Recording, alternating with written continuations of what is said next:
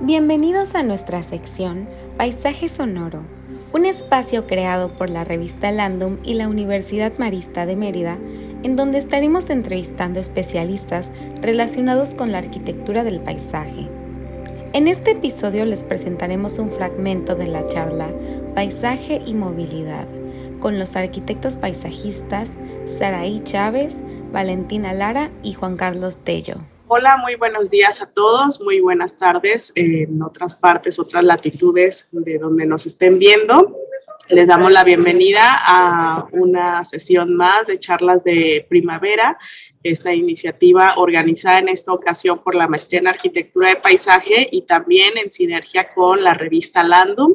Eh, hemos estado platicando en, en colaborar y en unirnos en esta misión que tenemos de la difusión de, de, nuestra disciplina de la arquitectura de paisaje y pues me da mucho gusto que hoy esta charla eh, se desarrolla ya en colaboración pues, con las dos entidades. Y este, el tema de hoy que vamos a estar desarrollando es paisaje y movilidad. Me voy a, a permitir dar lectura y presentar a, a quienes nos acompañan el día de hoy pues este, no, de parte de la revista Landum y con quien hemos eh, trabajado, eh, nos acompaña hoy Valentina Lara. Eh, Valentina es, es, directora de la revista Landum y pues les comento que ella es egresada de la primera generación de, de la licenciatura de diseño de interiores de nuestra universidad y también egresada de la primera generación de la maestría en arquitectura de paisaje. Eh, actualmente ella es directora y socia fundadora de la revista Landum Paisaje. Es la primera revista eh, impresa de arquitectura de paisaje en, México y bueno, fue una iniciativa que desarrollaron junto con otros compañeros de la primera generación, súper orgullosos y bueno, un, un producto y un, un mensaje que nos dejan en cada edición padrísimo y además con mucha calidad. Les invitamos a que por ahí la revisen. Buen día, Valentina, ¿cómo estás? Hola, muchas gracias por, por la invitación. Estoy muy emocionada de, de ser parte de esta plática, estar en casa realmente, ¿no? Así es, bienvenida, bienvenida de nuevo. Y bueno, pues también le doy la bienvenida al arquitecto Juan Carlos Tello. Eh, Juan Carlos es eh, egresado de la Facultad de Arquitectura de la Universidad La Salle de la Ciudad de México y es egresado también de la maestría en Arquitectura de Paisaje de la Universidad Marista de Mérida, a lo cual pues también le damos una bienvenida y qué bueno que se encuentra de nuevo en casa ahora en, esta, este, en este formato. Él eh, cuenta con 35 años de ejercicio profesional. En la firma Tello Diseño y Construcción, que es su, su, despacho, principalmente atendiendo proyectos de iniciativa privada. Es coordinador de, eh, bueno, fue coordinador de proyectos del programa de reconstrucción del sistema hospitalario de la Ciudad de México y la zona conurbada después del terremoto de 1985, supervisando la construcción de los hospitales de 144 camas en la unidad de Atizapán, Naucalpan y Ecatepec, en el Estado de México. También fue director de proyectos de la Secretaría de Desarrollo Urbano y Obra Pública en el gobierno del Estado de Guerrero, en, eh, del 89 al 91. Y eh, bueno, pues es este vecino por acá, eh, habitante de la ciudad de Mérida desde el año de 1992, en donde ha desarrollado proyectos y construcción de tiendas departamentales, centros comerciales, maquiladoras, agencias de autos, eh, estaciones de servicio, hotelería, desarrollos habitacionales. Bueno, ha desarrollado y se ha desempeñado en diferentes ámbitos de la arquitectura. Eh, también Obtuvo el primer lugar en la Bienal de Arquitectura Yucateca en el área de reconstrucción y recuperación de obras con valor histórico con la obra Casa Blanca, ubicada en contraesquina del Estadio Salvador Alvarado. Eh, por acá eh, los, las personas que nos ven de Mérida ubicarán perfecto la casa y esta área aquí en la ciudad de Mérida. Y eh, bueno, pues también obtuvo mención de honor en diversas bienales con otros proyectos como Collection Tops, eh, la maquiladora Monty en Motul, Yucatán, Cayanta, que es un spa dentro del hotel eh, de Ritz Carlton en Cancún. Y el hotel, eh, con el Hotel Holiday Inn Express en Playa Car, ubicado en Playa del Carmen.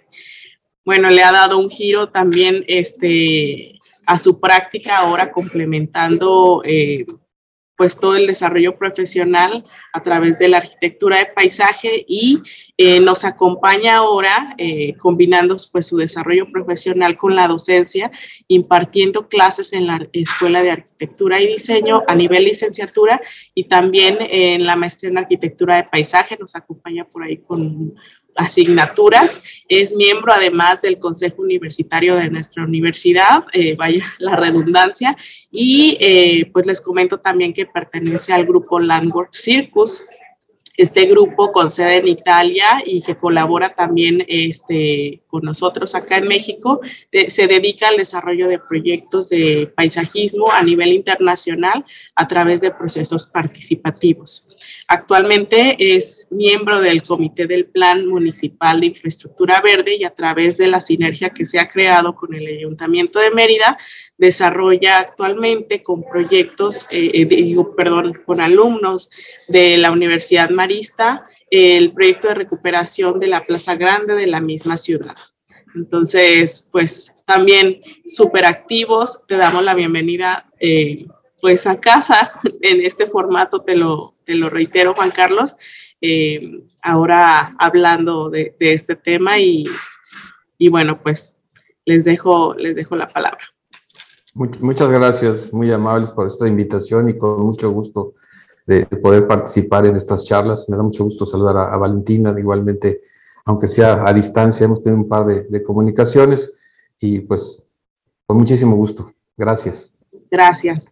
Y bueno, pues el tema de hoy eh, me gustaría hacer una breve introducción o una pequeña introducción acerca de lo que vamos a estar hablando, que es paisaje y movilidad, y eh, un poco para ponernos en contexto.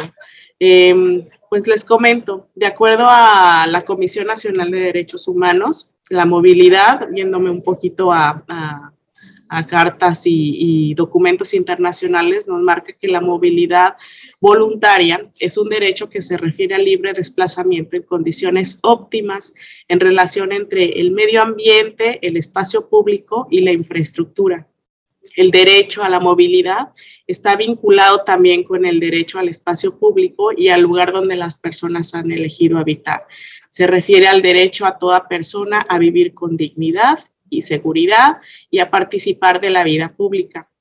El objetivo 11 de los Objetivos del Desarrollo Sostenible de las Naciones Unidas establece la necesidad de asegurar el acceso a sistemas de transporte seguro, sostenible y a mejorar la seguridad vial.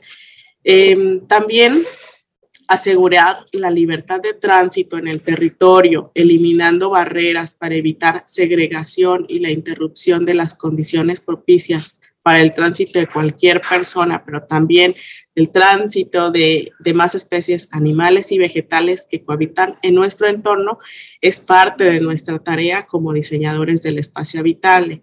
Los arquitectos y arquitectas del paisaje incidimos en el aseguramiento de las condiciones de movilidad en el paisaje a través del diseño incluyente, participativo, sostenible, con perspectiva de género, de manera que a través del diseño se pueden generar calles, avenidas, corredores y sistemas a escala urbana, y regional e incluso territorial. La movilidad y, la arquitectura de paisaje no solo se desarrollan dentro de los límites urbanos. Los servicios ecosistémicos para el bienestar ecológico tienen que ver también con los sistemas de intercambio y movilidad en el paisaje a escala territorial. Eh, por otra parte, la percepción del paisaje pues, se produce a través de la movilidad.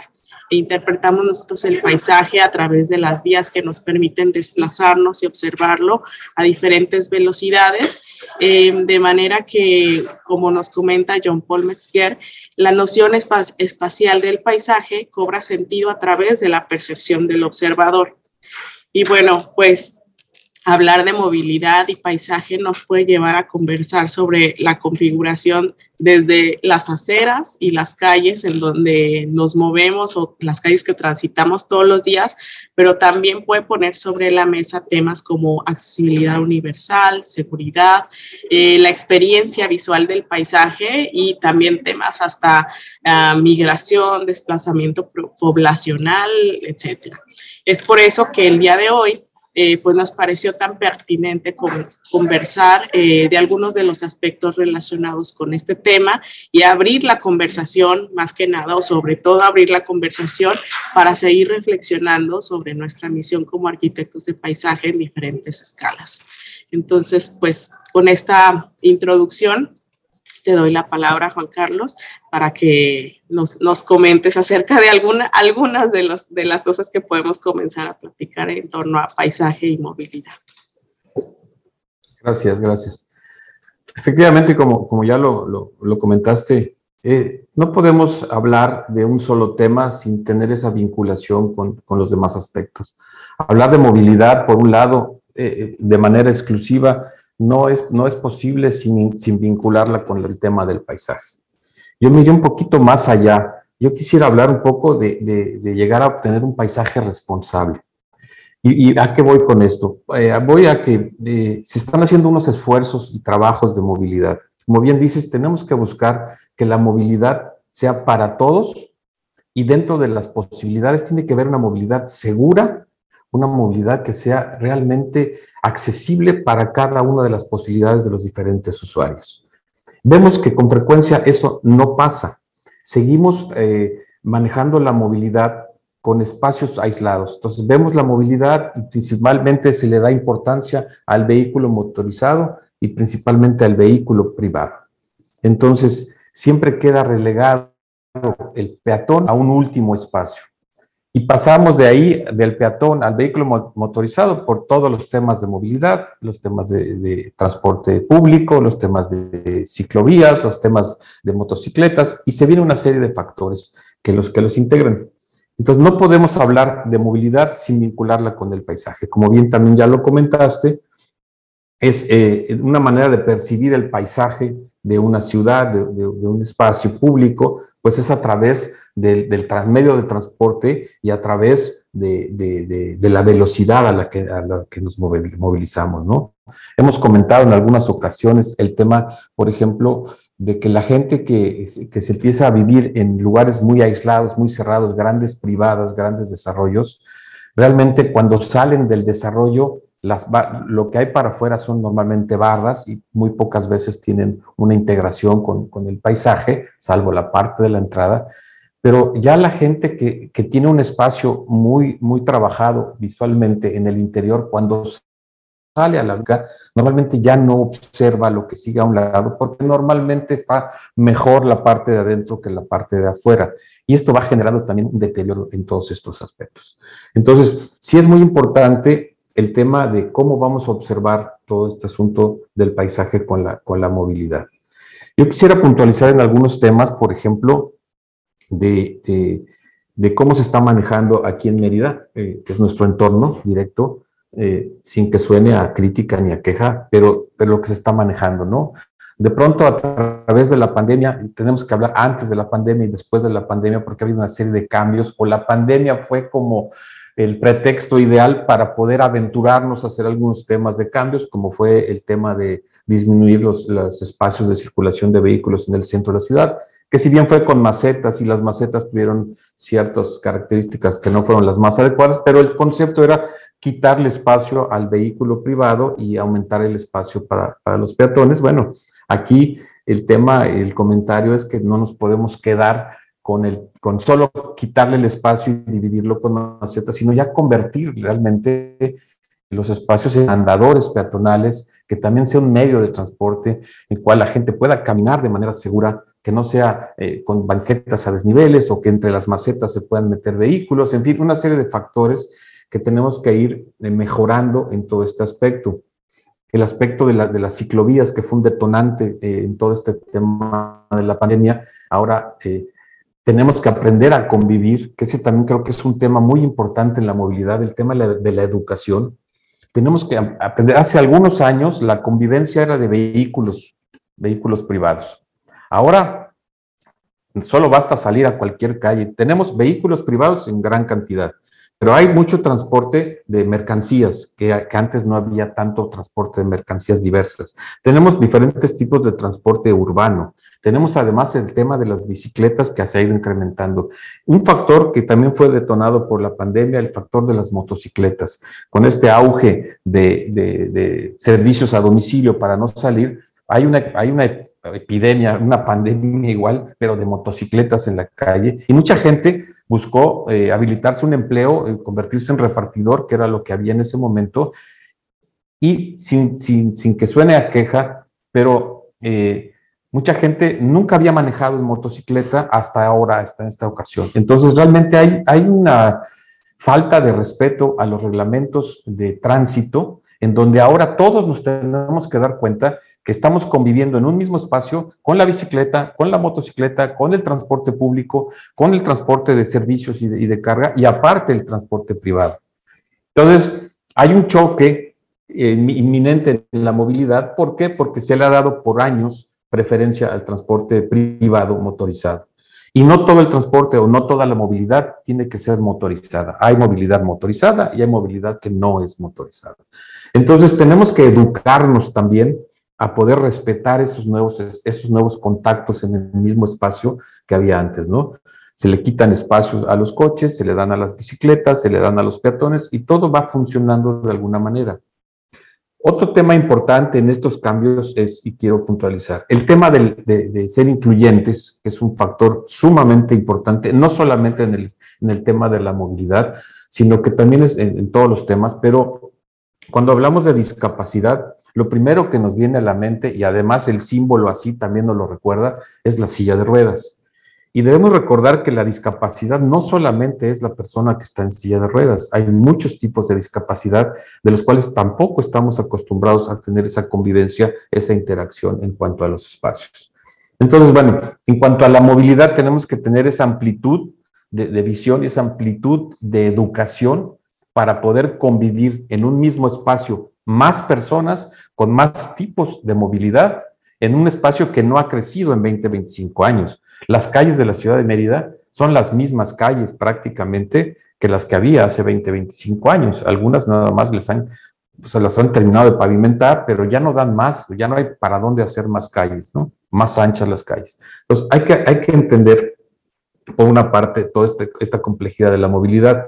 Y desde luego no la podemos visualizar nada más desde ese, desde ese, punto de vista técnico, sino que además la tenemos que integrar con el tema del paisaje. Se está haciendo un esfuerzo importante en la, en la ciudad para poder eh, recuperar el arbolado, tener ese trabajo de naturación urbana que es parte necesaria del paisaje y que va integrado. Una de las formas del de, de, arbolado es en, en, los espacios de infraestructura, en camellones, en los parques, en los espacios libres, pero que además también los tenemos que involucrar en espacios privados que tienen esa aportación de, arbolado hacia el exterior. Vemos muchas calles donde no hay un solo árbol en las banquetas.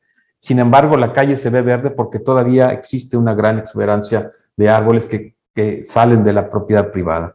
Entonces, tenemos que ir contemplando toda esta parte de los espacios. Y aunado con este tema de la movilidad, hablaba yo a un principio el comentario de la, de la, del paisaje responsable. O sea, tenemos que visualizar todo. ¿Qué pasa? Se hacen calles nuevas o se habilitan calles nuevas. Inmediatamente se llenan de postes de servicio de eléctrico y a, y a su vez de postes de telefonía. Y, y después vienen toda esta serie de cables de los sistemas de televisión por cable que han tenido un, un exceso en los últimos años eh, de, cantidad de cables y que ya en muchos lados ni siquiera respetan la altura y se ven rollos enteros en, en, la parte entendido del cableado, cajas de registro, eh, que no, no, no aportan nada para un buen paisaje. El tema de los arcos viales, el tema de los postes de las cámaras de vigilancia, que si bien tienen una gran función y eso ha permitido que la ciudad se mantenga en estos índices de, seguridad, pero se pudo haber hecho algo mucho más estético, mucho más integrado y no tan agresivo a la vista, ¿no? Entonces, hablaba yo del paisaje responsable. Entonces, el paisaje sí, la parte más, más representativa del paisaje es la parte del, arbolado, la parte de la infraestructura verde, pero Desgraciadamente también el arbolado tiene que convivir con todos esos sistemas de infraestructura y también vemos cómo eh, hay esta parte de, de, retiro de árboles para que puedan seguir pasando cables, etcétera, una serie de cuestiones. Entonces, lo que quiero decir con esto es que tenemos que valorar todos estos aspectos a la hora de, resolver temas de movilidad dentro de un paisaje responsable, que no solamente incluya la infraestructura verde o la parte del arbolado, que sí es muy, muy importante y es una parte muy visible, sino que también hay muchos otros factores que tenemos que tener conciencia de que hay que tomar en cuenta. ¿Por qué? Porque se están saliendo de control. El ejemplo de las rampas de minusválidos para, para discapacitados en las banquetas, que se volvió un tema de cumplimiento de reglamento, que nunca cumplían con las especificaciones, que inclusive tenían postes de señalamientos de tránsito a la mitad de la rampa, que la rampa no llegaba a ningún lado, y que ahora también se han estado reparando y se han estado tratando de mejorar. Todo eso es bueno. Lo que quiero decir es que hay que trabajar en un paquete integral donde se puedan armonizar todos estos aspectos. Por un lado, la conciencia de todos los tipos de movilidad que se están juntando en un mismo espacio y a la vez no seguir haciendo a un lado toda la parte del paisaje, toda la parte de la infraestructura verde, la parte del arbolado, por dar más espacios a los vehículos y a la movilidad.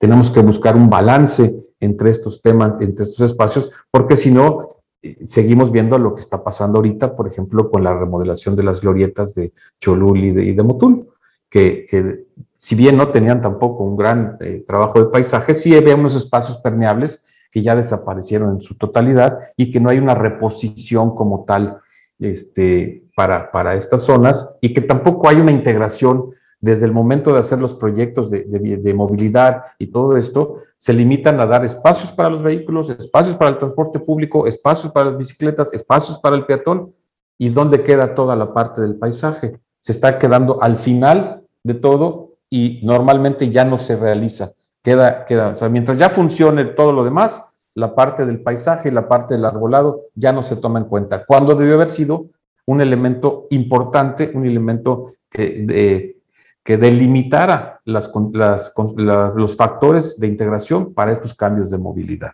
Si no, volvemos a hacer, yo les digo, estamos haciendo parches nuevos en una chamarra vieja.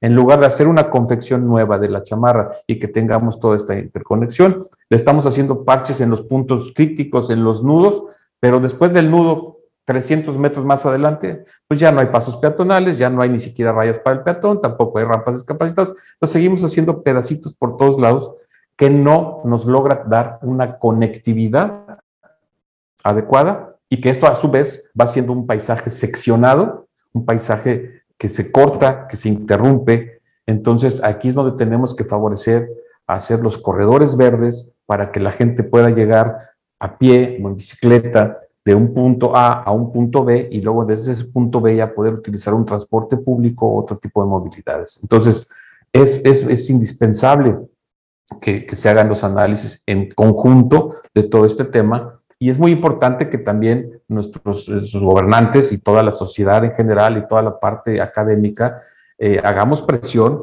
para que los temas de paisaje y los temas de infraestructura verde, del arbolado principalmente, no sean como que si alcanza, lo ponemos. Y si no alcanza, pues no lo ponemos. No, tiene que, tiene que partir también de eso, ¿no? Hay otros ejemplos, repito, no lo digo en plan de crítica, pero sí hay que mencionarlo hace un, año, un par de años, en estos, en estos tiempos, se hizo el, famoso Parque de los Enequenes, que se me hace una extraordinaria oportunidad de hacer un parque lineal que sea un colchón entre el periférico y la parte urbanizada de, en esa zona de Francisco de Montejo.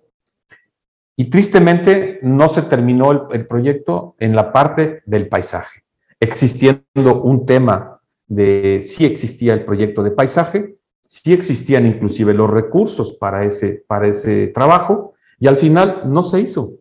O sea, si bien no tiraron o no se retiraron árboles existentes, pero tampoco se hizo una reforestación para hacer un corredor verde, un pulmón nuevo, un parque lineal, y entonces le seguimos dando preferencia a los estacionamientos para vehículos, a las canchas techadas de usos múltiples, a los foros techados, y eso pues llama mucho la atención, pero no es lo correcto, no se hace la integración completa, más en un lugar donde ya existe todo ese pasaje verde, ¿no? Entonces, lo que quiero es decir que tenemos que tener un panorama mucho más amplio. Por parte de la movilidad, ya estamos mezclando muchos temas de movilidad y hay que tener en cuenta que tenemos que tener conectividad dentro de la, de la movilidad y que sea accesible a todas las personas y a las posibilidades, de diversas posibilidades de las personas para que sea una movilidad segura y cómoda para las, para las personas. Y esto además lo tenemos que involucrar, obviamente, con los temas de paisaje. Quiero nada más puntualizar un tema a esto que me refiero de la conectividad. Tenemos más kilómetros de ciclovías en Mérida que en la Ciudad de México. Tenemos 109 kilómetros, poco más de 109 kilómetros, ah, hasta el censo de 2020, creo que hay más ahorita, de, de ciento, más de 109 kilómetros de ciclovías en, en, en, la ciudad, en el ayuntamiento, de las cuales más del 60% está fuera del periférico. Entonces, este, creo que no hay una, una coherencia en ese tema, simplemente de pues, fuera del periférico, dentro del periférico debería ser al revés la proporción.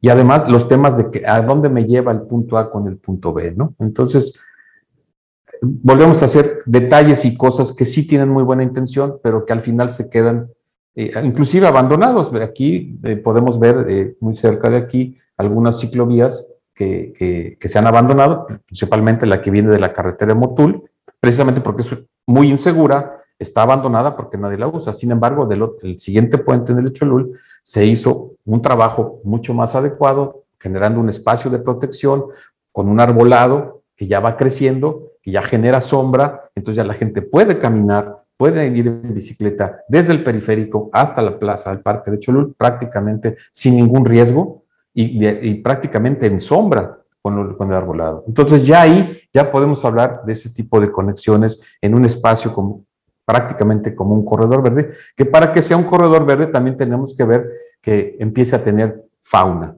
que ese es otro de los temas que también hay que valorar al momento de hablar del arbolado. Realmente hay, una fauna que, que, se está eh, perdiendo con todo este tema de, de, la deforestación y todo este tema de cambiar las partes permeables por asfaltos y, y calles. Entonces, es un tema complejo, pero es un tema muy importante y sí, para mí eh, es un poquito más allá este tema del paisaje responsable para que no sigamos deteriorando el paisaje de una ciudad tan hermosa como la que tenemos, invadiéndola con espectaculares, con cableados que no son, eh, no están bien eh, controlados, que no están bien este, reglamentados y no se están respetando. Entonces, sí estamos creciendo en una ciudad con un gran auge, con un gran desarrollo, pero todo eso se nos van a convertir en nudos que van a colapsar por zonas, por partes, como ya lo podemos ver actualmente. Es, como fue notorio eh, hace dos, tres semanas, un mes, que si se liberaron todas las clases eh, eh, presenciales a todos los niveles, fue un nudo. La ciudad se convirtió en un caos vial porque ya nos habíamos acostumbrado a, a, a la poca afluencia de vehículos, sobre todo vehículos eh, privados, este, por, por esa, esa, esa, movilidad que estaba detenida. Ahora que se volvió a soltar, pues hay más coches, ¿no? Porque muchas veces viene esta secuencia, ¿no? Y, y, hasta, en los, hasta en la movilidad de, de, los vehículos motorizados hay que hacer análisis específicos. Por ejemplo, la sociedad, digo, no, no quiero hacer un comentario que se vaya a pensar en, en mal sentido, pero por ejemplo, hay una, hasta, hasta, hasta en el género tenemos que hacer un análisis. ¿Por qué? Porque la comunidad que maneja vehículos privados normalmente tiene características muy particulares. Normalmente la mujer, como parte de, de la, de, desarrollo familiar, que es la que hace los movimientos y hace gran cantidad de movimientos todo el día, que sea la escuela, que sea el doctor, que sea las clases, que sea esto. Es, si hacen una, una línea en sus trayectos, va, viene, va, viene, pasa 10 veces la, al día por un mismo lugar. Y la, parte de, la gente que está trabajando ya más establecida, tiene trayectos muy definidos, quizá más largos, pero muy definidos y de, mayor tiempo. Entonces, esas movilidades por eso generan estos nudos dentro de la ciudad donde están concentradas la mayor parte de las escuelas, de los servicios médicos, de las partes recreativas, de las partes de entrenamiento. Y todo eso también es algo que se tiene que implementar para poder repartir de alguna manera todo este tema del tráfico y aunado a esto, todo este tema de la recuperación de la naturación urbana dentro de los desarrollos. Sí, la verdad es que me, me parece correcto eh, lo que nos estás platicando.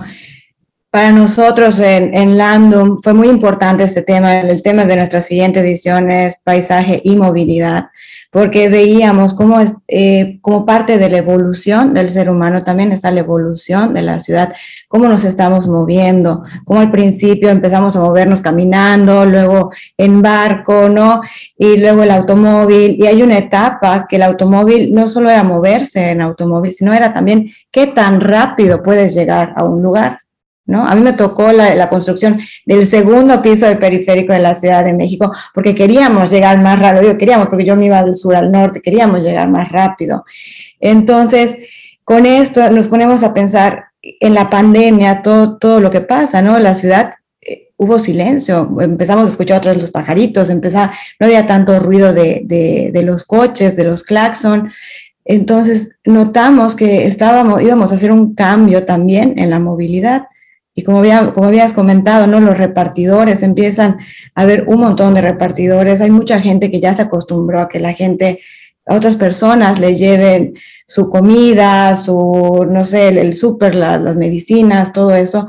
Entonces empieza otra, empezamos a, a caminar, a otra vez, a lo mejor a, a, usar la bicicleta. También empieza las personas a valorar el caminar, el hacer ejercicio, porque estuvimos mucho tiempo encerrados, entonces empezamos a caminar y empezamos a ver otra vez cómo es el camino, eh, que si este árbol da sombra, ¿no?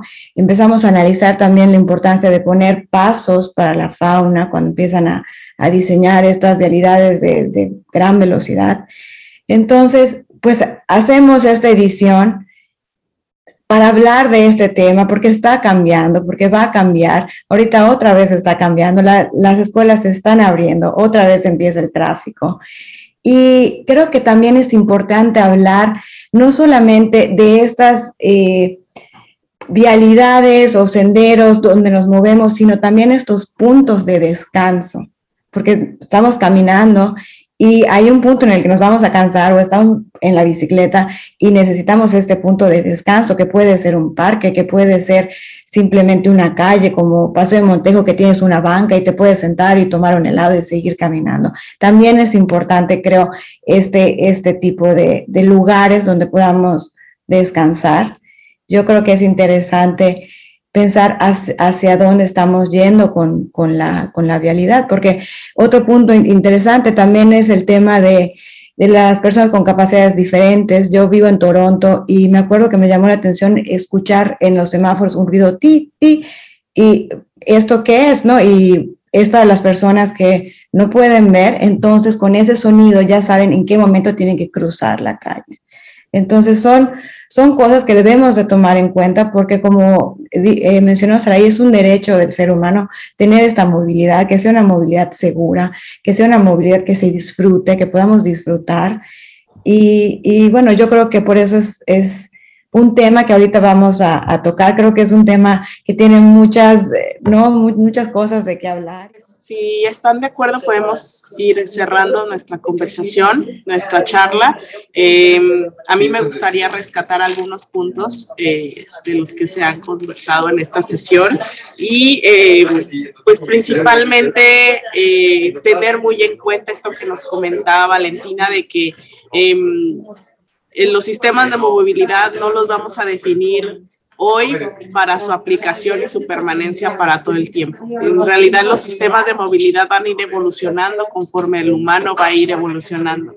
Eh, nos hablabas pues de, de diversos sistemas de movilidad, eh, de que en esta edición de, de, Landum de Paisaje y Movilidad sea como un recuento de cómo el hombre se ha transportado en el territorio a lo largo del tiempo y esto va a seguir evolucionando. Vienen por allá eh, ya los, los sistemas eléctricos, vienen por allá también otras iniciativas no sé si en algún momento vamos a llegar a o nos toque a nuestra generación o si todavía permanezcamos en esta tierra como para ver algún eh, medio de transporte eh, pues por ahí suspendido, no, no lo sé, pero todo esto va a ir evolucionando con pues el crecimiento de la industria, nuevas tecnologías, etcétera. Entonces nos tenemos que ir adaptando y tenemos que ir reconfigurando y repensando cómo que estos sistemas pueden adaptarse y pueden dotar de, pues de corredores dignos, de corredores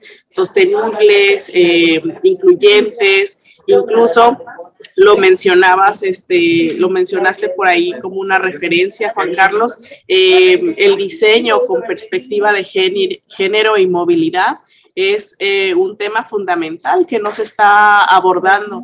Nos comentabas acerca de, pues sí, em, la dinámica sociocultural que por lo menos tenemos acá en México es que la mayoría de, las personas que, que, nos trasladamos en horas eh, pues ahora sí que activas o en horas de trabajo y demás, pues somos las mujeres, hacemos muchas vueltas, hacemos muchos viajes y también los sistemas de movilidad y nuestras ciudades pueden ser generadas o diseñadas con perspectiva de género para poder dotar de todos los servicios y, y la ubicación de hospitales, escuelas y demás en función de, la cercanía de los centros de, vivienda o los centros habitacionales. Entonces también eh, tiene mucho que ver también el, diseño con perspectiva de género con estos temas de movilidad y, en cómo se distribuyen eh, pues eh, todos estos centros de servicios. Mm, también hablábamos acerca de las pausas, de lo importante que son las pausas, em, en los traslados, el disfrute de los traslados. Si bien para, como, como en algunas eh, ocasiones se habla acerca de la luz y la sombra para poder percibir un espacio, eh, aquí en cuestiones de movilidad tenemos que citar eh, las pausas, los aceleramientos y la velocidad con la que vamos disfrutando el paisaje para poder tener diferentes niveles de apreciación. Y pues la pausa es necesaria, es necesario, ya lo hemos visto en estos dos años, para reflexionar, observar, apreciar. También en nuestro día a día es, es, fundamental tener estos sitios adecuados para poder hacer pausas, descansar, eh, incluso este, si te trasladas o nos trasladamos eh, caminando o en bicicleta o en otros medios de transporte personales, es fundamental tener estas pausas y, y pues a veces no se dotan de, de la infraestructura o los espacios no están apropiados, no son tan apropiados para, para poder parar, observar el paisaje, descansar y continuar nuestro camino. Entonces es fundamental también esto. Y hablando como de los aspectos integrales o de las posibilidades integradoras que nuestra disciplina tiene. Eh, platicaban también acerca de, de, cómo nuestra labor puede incidir en la, en la configuración de nuevas eh, estrategias, nuevos proyectos que pueden llegar a escala gubernamental. Eh, por acá ya no, no, no, nos quiero meter en camisa de once varas, pero hasta temas legislativos en la definición de leyes, de reglamentos de movilidad, podemos incidir. Entonces, es eh, importante que poco a poco nuestra disciplina vaya eh, metiéndose en la definición de estos proyectos, estos planes de desarrollo, estos planes de movilidad, para poder ver el territorio desde la perspectiva del paisaje y desde una manera integral, abordando todos estos temas que hemos conversado percepción, este, equidad, sostenibilidad, eh, perspectiva de género, eh, disfrute em, y otros más. Entonces, esa es mi conclusión, esas son como las palabras que me han quedado eh, para hacer esta recapitulación. Les invitamos a que visiten el canal de YouTube de la Escuela de Arquitectura y Diseño de la Universidad Marista de Mérida y escuchen las charlas de primavera. También les invitamos a que nos sigan en nuestras redes sociales.